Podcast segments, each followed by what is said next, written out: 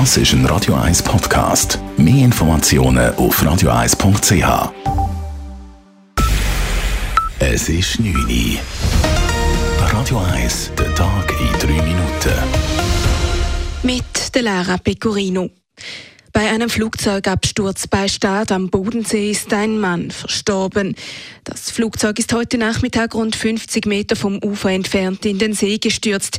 Die Rettungsorganisationen standen mit einem Großaufgebot im Einsatz, konnten jedoch den Piloten nur noch tot aus dem Wrack bergen. Gemäß jetzigen Erkenntnissen gibt es keine Hinweise auf weitere Passagiere, sagt Hans-Peter Krössi von der Kantonspolizei St. Gallen. Ja, wissen, dass das Kleinflugzeug von einem 72-jährigen Schweizer pilotiert worden ist. Nach jetziger Erkenntnis war er alleine gewesen hat dann technische Probleme gemolden, hat Landerlaubnis bekommen, um wieder zurückzukehren und wieder landen und hat das leider nicht mehr geschafft und ist mit seinem Flügel in den Bodensee gehalten und dabei ist er verstorben. Die Bergung des Flugzeugs soll noch heute Abend abgeschlossen werden, so Krüsi weiter.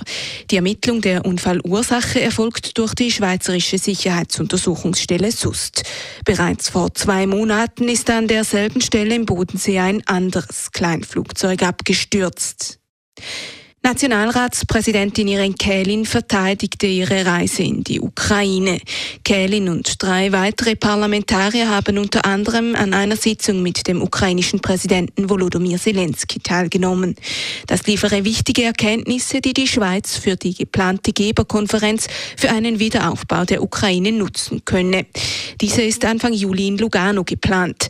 Alle, die sie in der Ukraine getroffen habe, würden die Schweizer Neutralität respektieren, betonte die grüne Nationalratspräsidentin Irene Kählin. Dass wir aufgrund unserer Neutralität nicht nur keine Waffen liefern wollen, keine Waffen liefern können und auch nicht werden. Es hat aber mich kein einziger Gesprächspartner, den ich getroffen habe, gefragt, ob wir Waffen liefern könnten.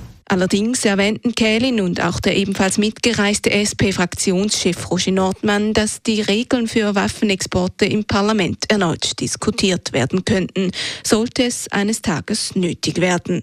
Derweil hat das Staatssekretariat für Migration über die aktuelle Situation in der Schweiz informiert.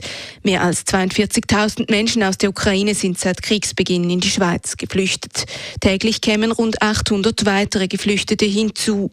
Während die Kantone diesen Ansturm bisher bewältigen könnten, sei der Druck insbesondere in den Städten riesig. Es fehle an Wohnraum und die Verwaltung komme an ihre Grenzen. Die linke Ratsseite des Zürcher Gemeinderats wagt einen neuen Versuch für eine wirtschaftliche Basishilfe für Sans-Papiers.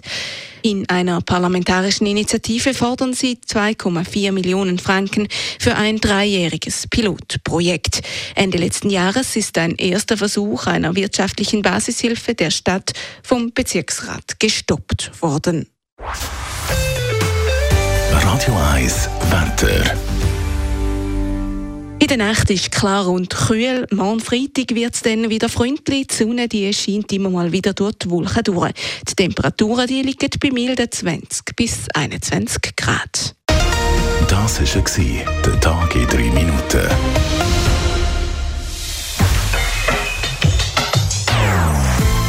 Non-Stop Music auf Radio 1. Bei uns klingt Musik einfach besser. Non-Stop.